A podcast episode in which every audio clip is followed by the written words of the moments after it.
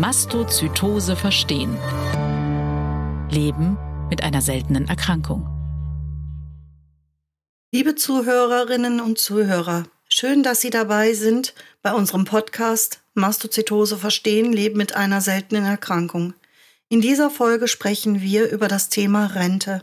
Mein Name ist Nicole Hegmann. Ich selbst lebe mit einer systemischen Mastozytose und bin erste Vorsitzende des Mastozytose Selbsthilfenetzwerkes.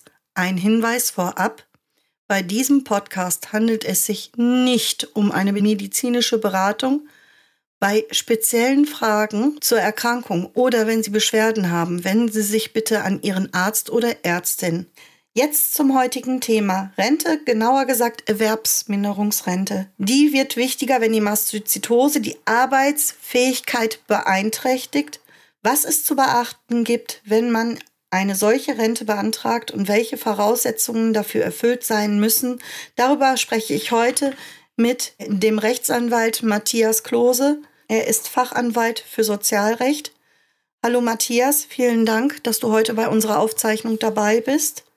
Könntest du mir zuerst einmal erklären, was eine Erwerbsminderungsrente eigentlich ist? Hallo Nicole. Zunächst, ich freue mich sehr, dass ich hier sein darf und den Hörerinnen und Hörern des Podcasts hier hoffentlich weiterhelfen kann mit ein paar Tipps oder Hinweisen aus der Praxis. Zu deiner Frage. Die Erwerbsminderungsrente ist eine unserer zentralen gesetzlichen Sozialversicherungsleistungen. Wer in die Rentenversicherung einbezahlt hat, und das sind eigentlich fast alle Bürgerinnen und Bürger in Deutschland, der hat nach einer gewissen Zeit, wenn seine Arbeitsfähigkeit dauerhaft beeinträchtigt ist, einen Anspruch auf eine Rente wegen Erwerbsminderung. Voraussetzung ist aber immer, dass derjenige eben erwerbsgemindert, vollständig oder teilweise, dazu werden wir aber sicherlich später noch kommen, ist. Und die Erwerbsminderung geht, wie du richtig gesagt hast, einfach über die bloße Arbeitsunfähigkeit hinaus. Es ist eine Art von Dauerzustand. Dann kann von der deutschen Rentenversicherung beziehungsweise den örtlichen Vertretungen der Rentenversicherungen eine Rente wegen Erwerbsminderung in Anspruch genommen werden. Für wen macht es Sinn, über eine Erwerbsminderungsrente nachzudenken?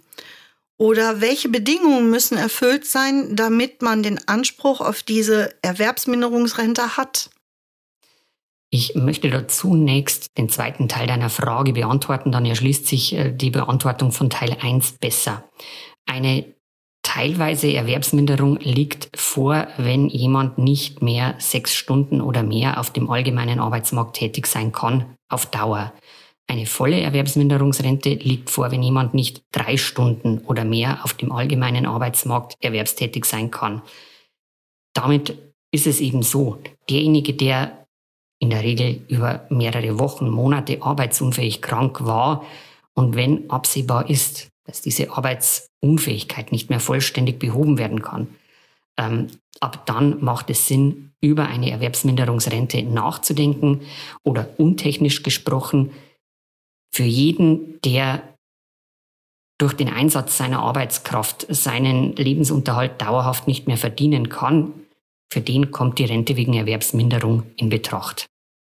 Die Rente wegen Erwerbsminderung soll eine im juristischen Ausdruck Entgeltersatzleistung sein. Das heißt, wenn das eigentliche Arbeitsentgelt wegfällt, krankheitsbedingt, dann soll an dessen Stelle die Erwerbsminderungsrente treten. Wo beantragt man die Rente und welche Vorbereitungen braucht es, um den Antrag ausfüllen zu können? Muss man erst eine Reha machen, um eine Erwerbsminderung beantragen zu dürfen? Oder reicht da auch schon, ich sag mal, ein sozialmedizinisches Gutachten aus, was von der Krankenkasse erstellt worden ist, wo dann zum Beispiel auf einmal drin steht, ähm, krankgeschrieben auf unabsehbare Zeit? Okay, das sind jetzt schon die sehr interessanten und sehr relevanten Fragen, die es zu beantworten gilt. Ähm, zunächst. Der Antrag auf Erwerbsminderungsrente sollte beim zuständigen Rentenversicherungsträger gestellt werden. Zuständiger Träger ist entweder die Deutsche Rentenversicherung Bund oder eine der örtlichen Rentenversicherungen, beispielsweise die Deutsche Rentenversicherung Bayern Süd. Der Betroffene weiß natürlich, wo er gesetzlich rentenversichert ist. Das ergibt sich aus seinem Sozialversicherungsausweis. Das weiß er aus seinem bisherigen Versicherungsverlauf, der regelmäßig zugeschickt wird. Es ist auch möglich, den Rentenantrag bei irgendeinem anderen Sozialversicherungsträger in Deutschland zu stellen, macht aber natürlich wenig Sinn, da er von dort dann nur an den zuständigen Rentenversicherungsträger weitergeleitet wird. Das heißt, den Rentenantrag bei einem unzuständigen Rentenversicherungsträger zu stellen, wäre möglich, ist aber mit einem erheblichen Zeitverlust eben durch die Weiterleitung verbunden.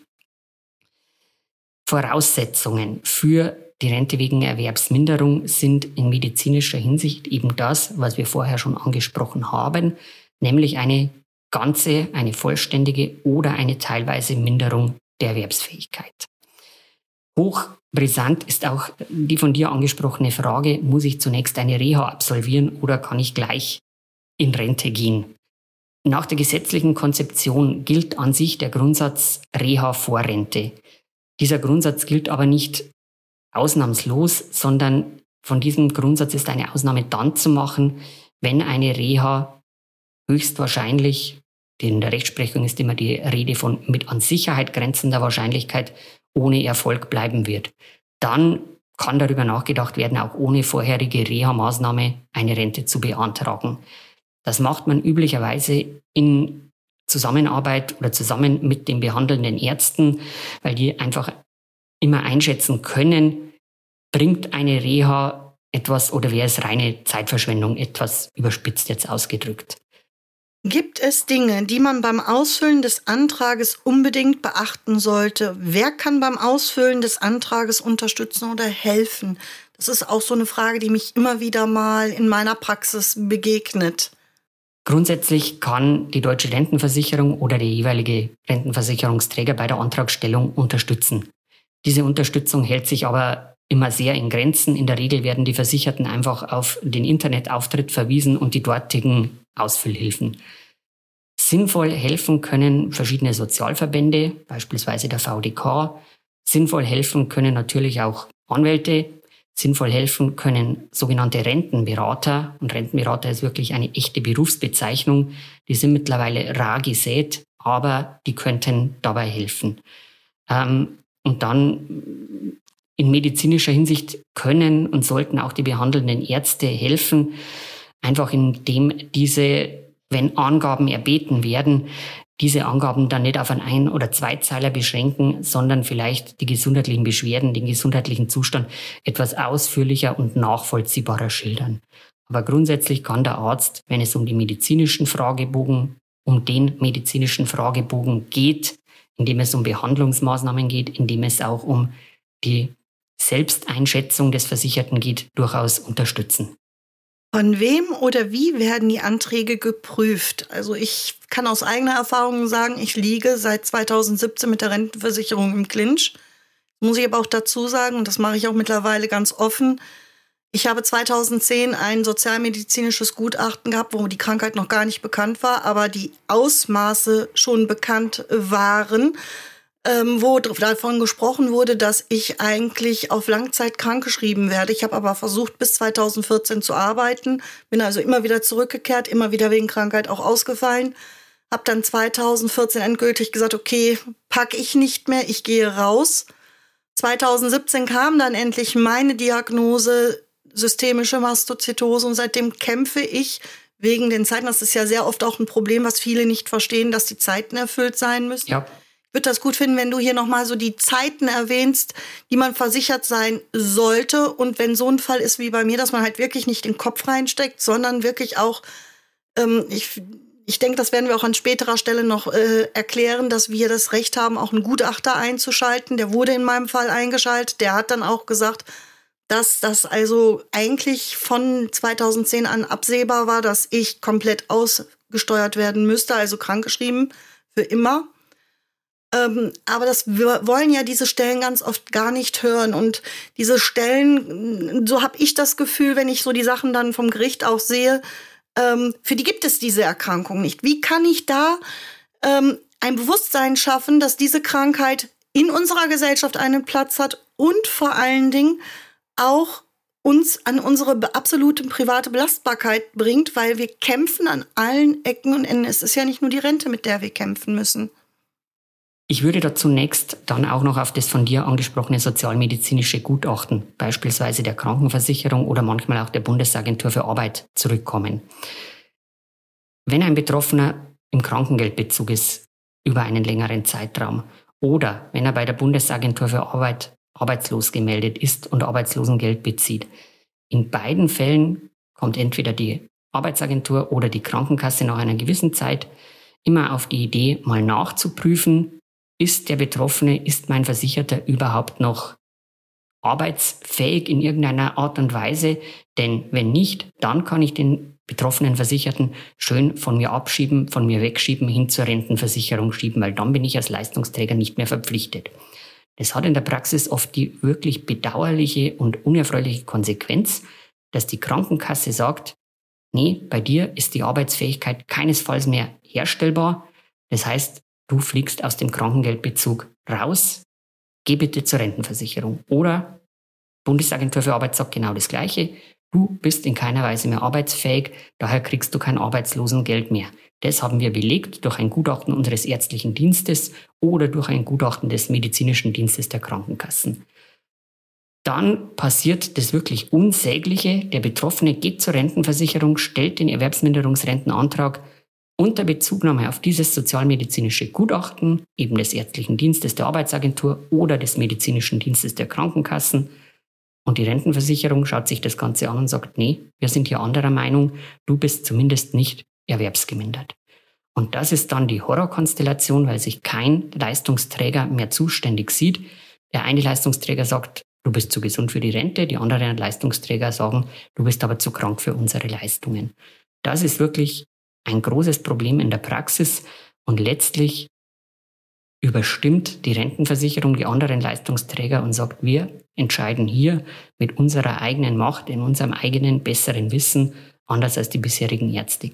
Und dann bleibt leider nur der Weg über Widerspruch und gegebenenfalls Klage zum Sozialgericht, seine Ansprüche auf die Erwerbsminderungsrente durchzusetzen.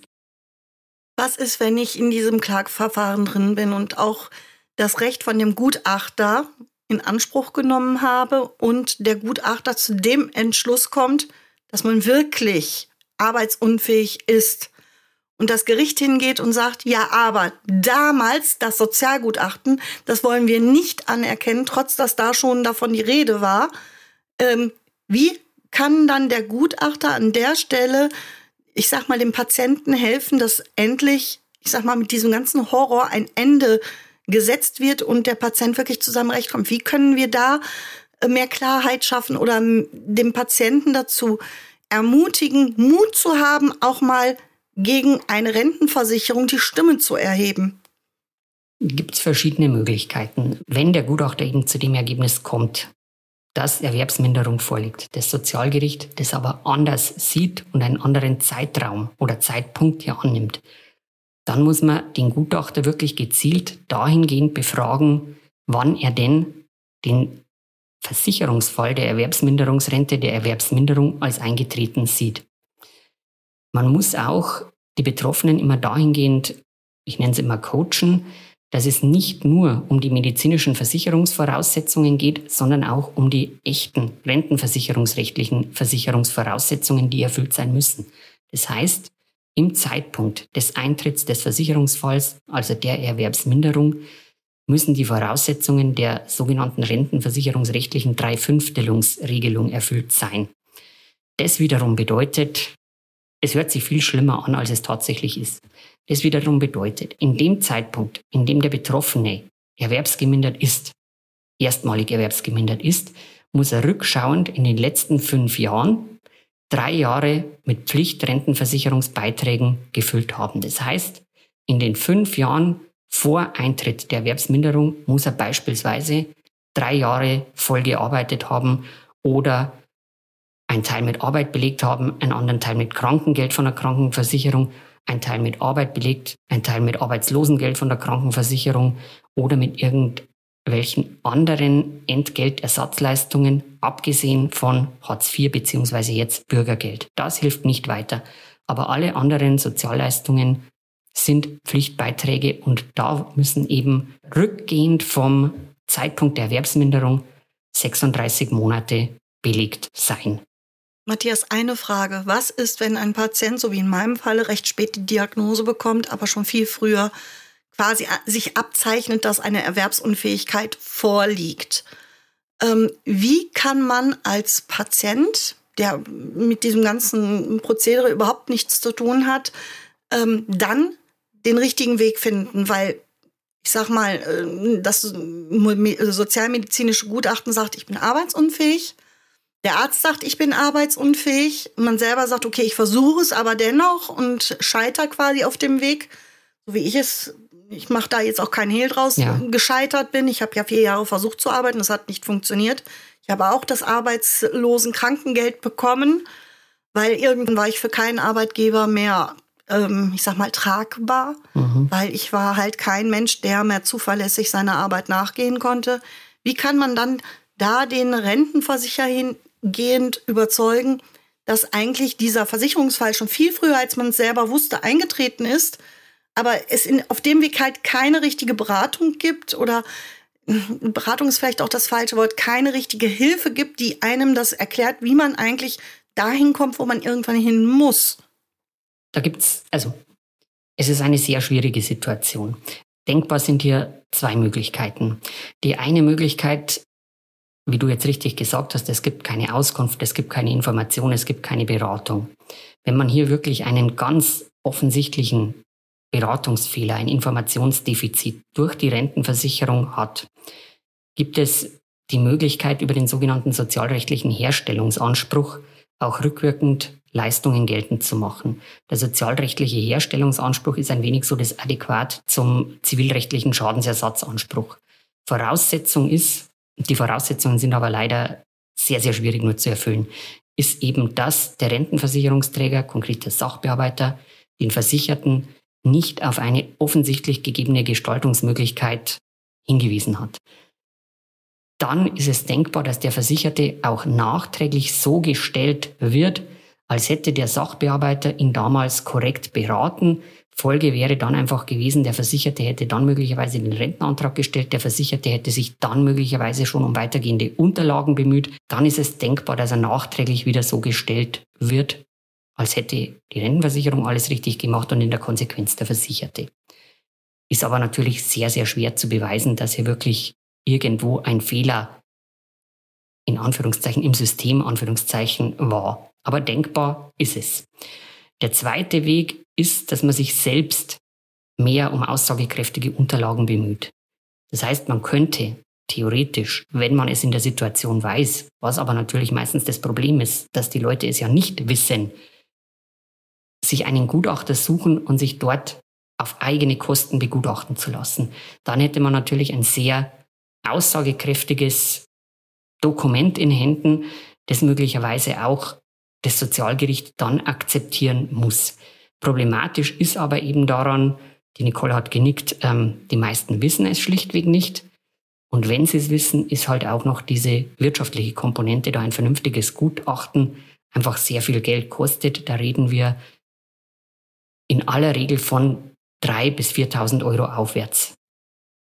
Diese Gutachten kann man, wenn man ja, ich sag mal, eine Rechtsschutzversicherung hat und in diesem Fall mit abgesichert hat, also Arbeitsrecht drin ist, über die Rechtsschutz laufen lassen. In meinem Falle, ich mache das jetzt auch publik, ich habe da jetzt gar kein, keine Hemmungen mehr, ähm, wurde das Gutachten gemacht. Gutachtengeld wurde nicht vollkommen ausgeschöpft und jetzt geht es aktuell um den Zeitraum von 18 bis 2010, wo sie sich streiten, wo der Gutachter erneut befragt werden soll, ob die Voraussetzungen für eine Erwerbsminderung gegeben ist. Und ich finde das ganz ehrlich ein bisschen schwierig, weil wenn man keine gut geführte Patientenakte hat, die man dem Gutachter vorlegt, kann der Gutachter eigentlich keine vernünftige äh, Beurteilung abgeben. Jetzt ist aber in meinem Falle so, ich habe seit 2003, ich weiß nicht warum, eine sehr gut äh, geführte Patientenakte. Ich habe mir immer meine Befunde auch aushändigen lassen.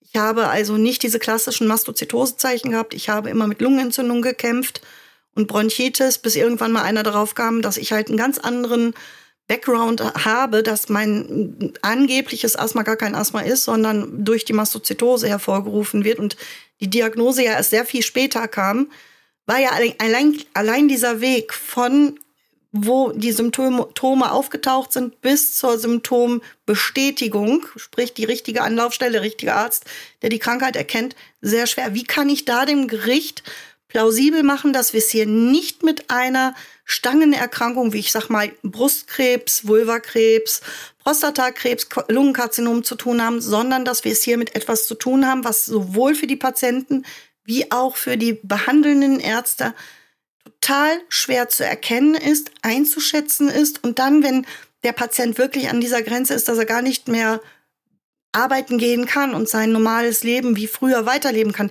Wie kann ich da dem Patienten Mut machen, sich auf den Weg zu begeben, diesen Kampf aufzunehmen?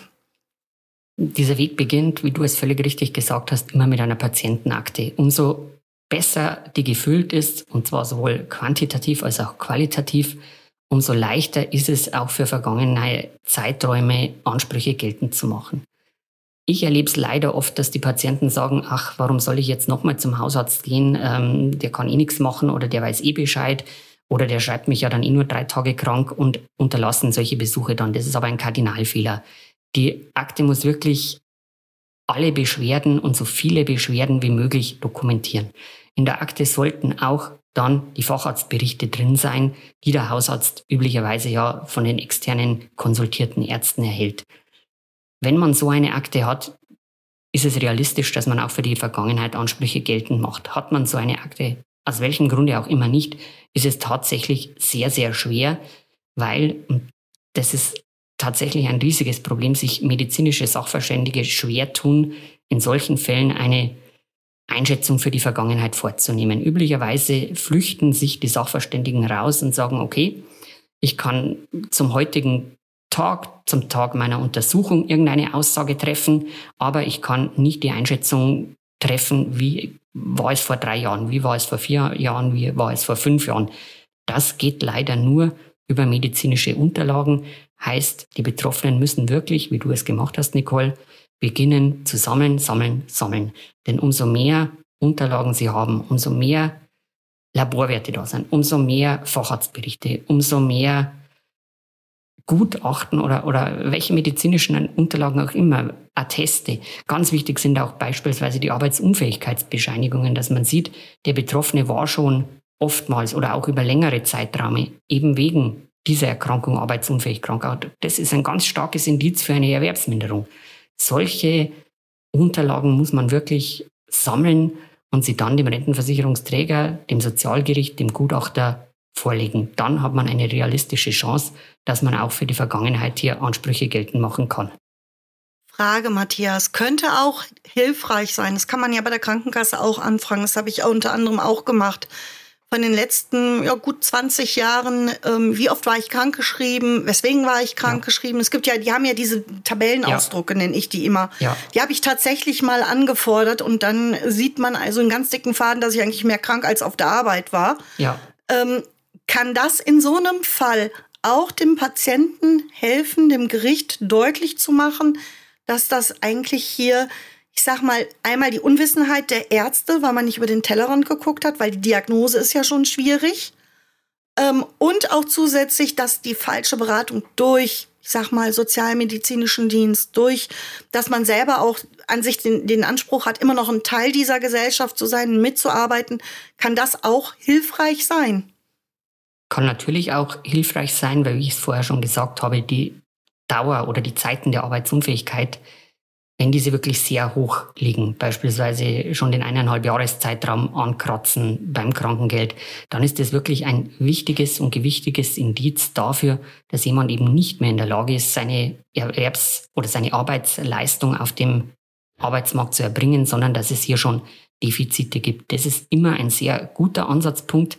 Es gibt auch verschiedene Sozialgerichte in Deutschland, verschiedene Kammern dort, die solche Bestätigungen oder Tabellen hast du genannt, von Amts wegen anfordern, natürlich unter Entbindung von der Verschwiegenheit, weil auch diese Gerichte, diese Richter solche Unterlagen als durchaus und sehr aussagekräftig einschätzen. Warum gibt es so viele Schwierigkeiten? Denn eigentlich ist das ja, wenn man die Diagnose hat und wenn man sieht, wie stark man im Alltag eingeschränkt ist, eine, eigentlich eine einfache Sache, zumindest von der betroffenen Seite her. Da würde ich jetzt auch wieder sagen, hier gibt es rentenversicherungsrechtliche Ursachen und medizinische Ursachen. Die Rentenversicherungsursachen oder rentenversicherungsrechtlichen Ursachen sind bei jedem Versicherten gleich. Die Rentenversicherung, egal welche Erkrankung sie leiden, egal welche Behinderung sie haben, will keine Erwerbsminderungsrente ausbezahlen. Das kostet Geld, das schadet der Rentenkasse. Und umso jünger der Versicherte ist, umso schwieriger ist es, die Erwerbsminderungsrente zu erhalten. Mhm. Die medizinische Komponente ist, dass die Krankheit systemische Mastozytose einfach viel zu unbekannt noch ist und nicht nur in der breiten Bevölkerung, sondern vor allem auch bei Ärzten, bei Gutachtern, bei Behörden, bei Gerichten. Hinzu kommt dann das Problem, ich möchte jetzt niemandem zu nahe treten, aber die Kompetenz und die Qualifikation der behördlichen Gutachter lässt einfach oft zu wünschen übrig. Dort sitzen oft Amtsärzte, die einfach das seit 30 Jahren machen, ihren Stiefel runter schreiben nach Textbaustein, vielleicht noch wissen, was eine kutane Mastozytose ist, aber sicherlich nicht wissen, was eine systemische Mastozytose ist und schon gleich nicht wissen, wie muss ich das dann bewerten, welche Leistungsdefizite ergeben sich für die Versicherten daraus. Das ist ein riesiges Problem, das sich aber auch faktisch nicht ausmerzen lassen wird auf lange Zeit. Da kann man einfach immer nur wieder reinbohren und versuchen mit besseren Ärzten, mit besseren eigenen Gutachten zu argumentieren, um dort vielleicht auch die, ja, die Relevanz des Problems oder, oder einfach auch auf das Problem, auf die Erkrankung aufmerksam zu machen. Jetzt hast du natürlich meiner Frage vorgegriffen. Ich wollte dich nämlich gerade fragen, was aus deiner Sicht Sinn macht, hier nicht benachteiligt zu werden, sowohl medizinisch wie auch krankheitsbedingt. Ähm, das ist auch einer der Themen, warum ich diesen Verein gegründet habe, weil ich sehr schnell gemerkt habe, dass Mastozytose überhaupt nicht bekannt ist. Geschweige denn, dass es da verschiedene Formen und, und auch Abstufungen gibt. Ja. Ja, dann haben wir den, die Frage Teil Erwerbsminderungsrente. Wer bekommt die und wie und welche Abstufungen gibt es da eigentlich? Kannst du mir da ein bisschen mehr zu erzählen? Grundsätzlich gibt es zwei Arten der Erwerbsminderungsrente. Die eine Art ist eben, die du genannt hast, die teilweise Erwerbsminderungsrente. Die zweite Art ist die Rente wegen vollständiger Erwerbsminderung. Teilweise erwerbsgemindert ist, wer noch erwerbstätig sein kann auf dem allgemeinen Arbeitsmarkt, aber nicht mehr als sechs Stunden. Diese Schwelle werden Mastozytose-Patienten häufig überschreiten, weil einfach hier gravierende Leistungsauswirkungen krankheitsbedingt gegeben sind. Schwieriger ist die Rente wegen voller Erwerbsminderung. Bei der Rente wegen voller Erwerbsminderung darf der Versicherte nicht mehr in der Lage sein, drei Stunden täglich auf dem allgemeinen Arbeitsmarkt zu arbeiten. Es sind natürlich schon sehr hohe Voraussetzungen, die aus meiner Erfahrung auch deutlich schwieriger und deutlich schwerer zu erreichen sind als die Rente wegen teilweiser Erwerbsminderung. Von der Wertigkeit her oder vom Geldbetrag, der die Versicherten ja auch immer interessiert, bedeutet die teilweise Erwerbsminderung ist vom Zahlbetrag her die Hälfte der Rente wegen voller Erwerbsminderung. Wie sieht es denn aus, wenn zum Beispiel, ich spiele jetzt mal mit meinem Fall so ein bisschen rum, man sagt bis 2018 oder 17 teilweise erwerbsgemindert und danach ab sag mal, 2018 würde man sagen, sie ist voll erwerbsgemindert. Wie sehen, sieht das dann in der Umsetzung aus? Zahlt dann rückwirkend die Rentenversicherung dieses Geld aus oder wird das gegengerechnet oder hat man überhaupt so einen langen rückwirkenden Anspruch auf das Geld oder verläuft das dann auch wieder im Sande? Weil das ist ja eigentlich ein Problem, von dem dann hinterher irgendwann die Patienten stehen. Das ist absolut richtig, was du sagst. Ähm, Praktisch läuft es so, dass die Rentenversicherung dann, wenn es mal draufzahlt, heißt auch nachträglich bezahlen muss. Für den Patienten ergeben sich da eigentlich keine praktischen Probleme. Die Probleme sind hier mehr leider juristischer Art, heißt, dass man überhaupt zur Rente wegen voller Erwerbsminderung kommt. Mhm. Also im Prinzip, wenn der Patient dann irgendwann diese volle Erwerbs Erwerbsminderung erreicht hat, sprich durch die Gutachten, die sagen, der Patient kann halt keine drei Stunden mehr arbeiten, der darf das alles nicht, der darf keine langen Strecken etc. Erst dann wäre das gegeben und dann würde das auch kommen. Kann man eigentlich von dieser Rente, von dieser Erwerbsunfähigkeitsrente am Ende des Tages existieren, leben? Wie hoch die Rente ist, das erfahren die Versicherten oder sollten die Versicherten mindestens alle vier Jahre erfahren, wenn sie von der deutschen Rentenversicherung Post bekommen, in der die voraussichtlichen Rentenhöhen mitgeteilt werden. Dort steht dann explizit drin, wenn sich Ihr Versicherungsverlauf weiter so entwickelt, wird Ihre Altersrente voraussichtlich so und so hoch sein, Ihre Erwerbsminderungsrente voraussichtlich so und so hoch sein. Das ist der Ausgangspunkt. Diese Rentenwerte, ich glaube, die durchschnittliche Rente liegt irgendwo in einer Größenordnung von 1700 Euro brutto. Wenn man dann denkt, man kriegt möglicherweise nur die Rente wegen halber Erwerbsminderung, dann bin ich bei 850 Euro brutto pro Monat dann schaue ich mir meine Miete an. Das reicht zum Leben nicht. Das heißt, viele brauchen dann zunächst das Angesparte auf, das eigentlich eher fürs Alter gedacht war, muss ich dann aber vielleicht schon deutlich früher einsetzen. Wenn kein Erspartes da ist oder kein Erspartes mehr da ist oder auch kein, kein Partner da ist, der mit seinem eigenen Einkommen hier in die Bresche springt, dann bleibt den Teilerwerbsminderungsrentnern nur der Gang zum Jobcenter aufstockende Leistungen nach dem SGB II, das Bürgergeld, und derjenige, der vollständig erwerbsgemindert ist, dem bleibt der Gang zum Sozialamt, der kann dann einen Anspruch auf Sozialhilfe haben.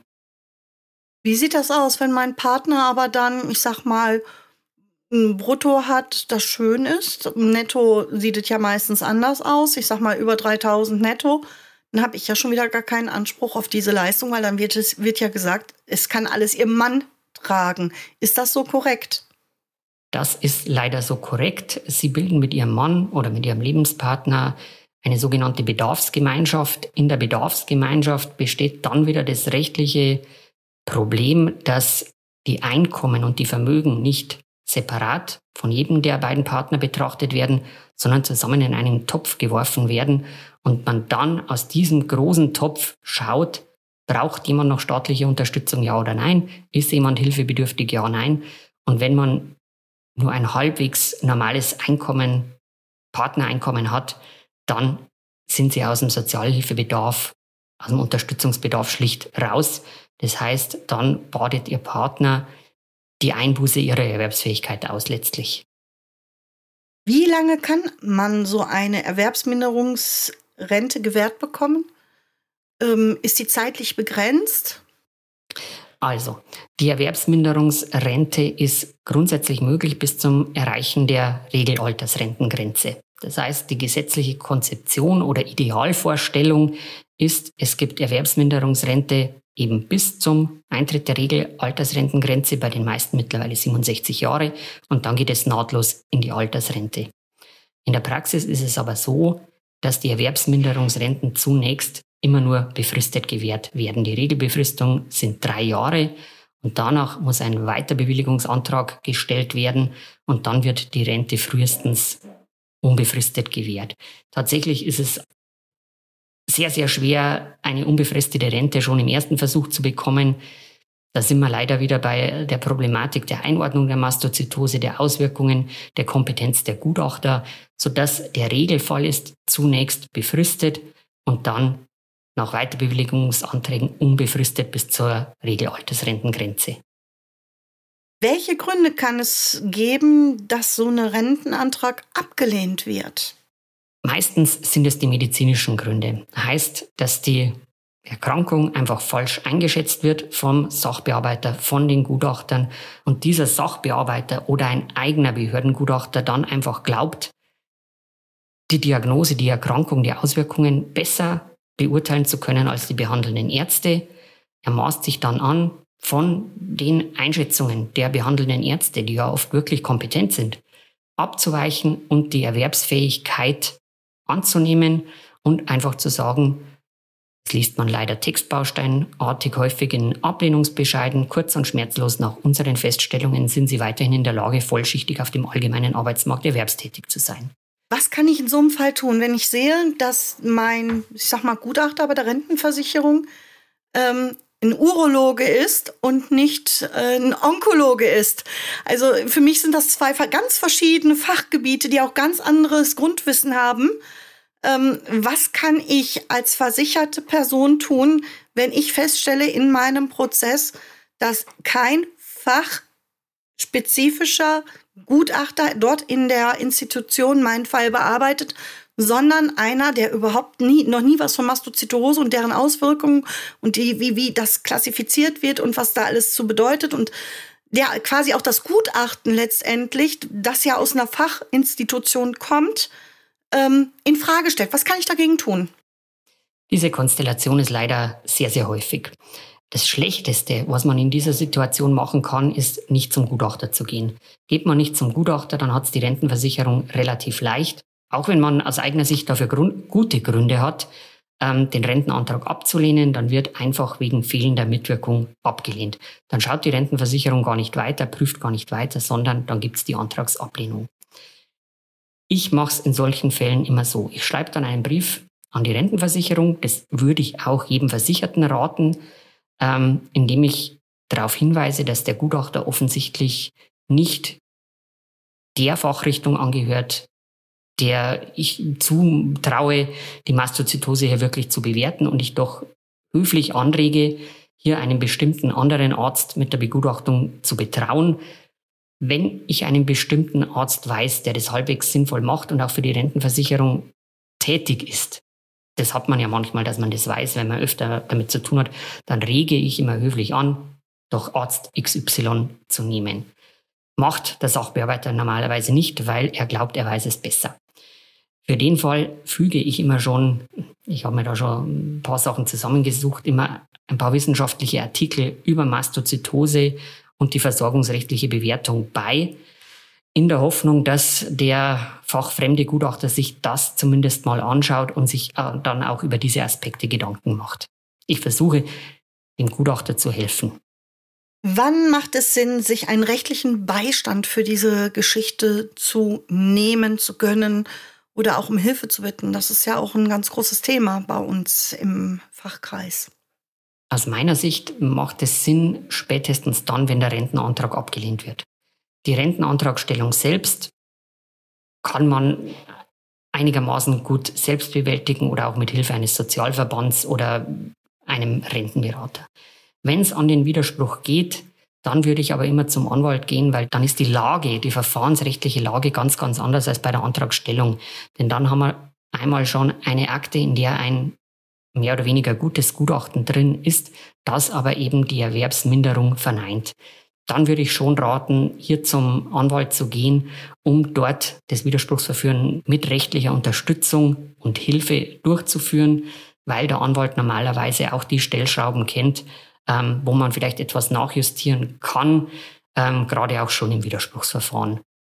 Wenn man es scheut, hierfür die Kosten aufzubringen, weil möglicherweise die Rechtsschutzversicherung noch nicht eintrittspflichtig ist, dann würde ich spätestens oder allerspätestens, wenn es ans Klageverfahren geht, einen Rechtsanwalt beauftragen, denn auch wenn vor den Sozialgerichten kein Anwaltszwang herrscht, werden die Kläger und Klägerinnen, die nicht anwaltlich vertreten sind, doch aus unserer Erfahrung, auch wenn die Leute dann später zu uns kommen, einfach ja, abgefertigt. Matthias, wie sieht es aus? Gibt es irgendeine Besonderheit oder etwas, was ich gesondert fordern kann, wenn es dann vors Gericht geht und mit Gutachten? Gibt es da irgendeinen Passus, äh, auf den ich mich berufen kann, dass ich auch zu einem guten Gutachter, der von der Materie Ahnung hat, geschickt werden kann? Ja, das ist eine sehr gute Frage, Nicole. Im Bereich des Sozialrechts gibt es die Möglichkeit eines Antrags nach Paragraph 109 SGG. SGG bedeutet Sozialgerichtsgesetz. Das heißt, der Kläger oder die Klägerin kann vor dem Sozialgericht den Antrag stellen, dass ein ganz bestimmter Arzt, und zwar ein vom Kläger bzw. der Klägerin zu bestimmender Arzt, ein Gutachten fertigt. Das hat den Vorteil, man sucht sich A, den Arzt aus, von dem man dann weiß, dass er die erforderliche Kompetenz besitzt und das Gericht muss diesen Arzt dann hören. Das Gericht kann diesen Antrag außer er wird jetzt wirklich zu Verzögerungszwecken gestellt, nicht ablehnen. Das heißt, man kann durch diese Möglichkeit eine kompetente medizinische Meinung in den Prozess einführen, der einfach den Klägerinnen und Klägern weiterhilft. Man ist also nicht dem Behördengutachter oder auch einem irgendeinem sozialgerichtlichen Gutachter ausgeliefert, sondern man kann wirklich sagen, ich möchte Herrn Professor Dr. XY hören, der soll über mich ein Gutachten erstellen. Das Gericht muss hierfür, für diesen Antrag, eine Frist von mindestens einem Monat geben. Innerhalb dieses Monats versucht man dann, einen Gutachter zu finden. Es gibt hier einige Leute in Deutschland, die das sehr kompetent machen, auch wenn es nicht allzu viele sind. Man fragt dann diesen Gutachter, diesen Arzt an, ob er denn im Moment bereit ist und auch die zeitlichen Kapazitäten hat, das Gutachten zu fertigen. Und wenn sich der dann bereit erklärt, dann teilt man dem Sozialgericht mit, Professor Dr. XY soll ein Gutachten nach 109 SGG über mich erstatten. Die Gutachten nach 109 SGG haben für die Klägerinnen und Kläger meistens auch den Vorteil, dass sie sowohl inhaltlich deutlich fundierter sind als Behördengutachten und auch manche sozialgerichtliche Gutachten und auch diese Gutachter sich deutlich mehr Zeit nehmen für den Versicherten. Das heißt, bei der Rentenversicherung, wenn sie denn begutachtet werden, da sitzen sie eine Stunde, vielleicht mal zwei Stunden. Der Gutachter, den sie vor dem Sozialgericht nach 109 SGG beantragen, der nimmt sich teilweise einen ganzen Tag. Ich hatte auch Patienten, die waren zwei Tage hintereinander dort bei der Testung und der kann sich natürlich einen ganz anderen Einblick verschaffen, einen ganz anderen Überblick und eine ganz andere Bewertung vornehmen als ein Gutachter, der weniger kompetent ist und weniger Zeit zur Verfügung hat.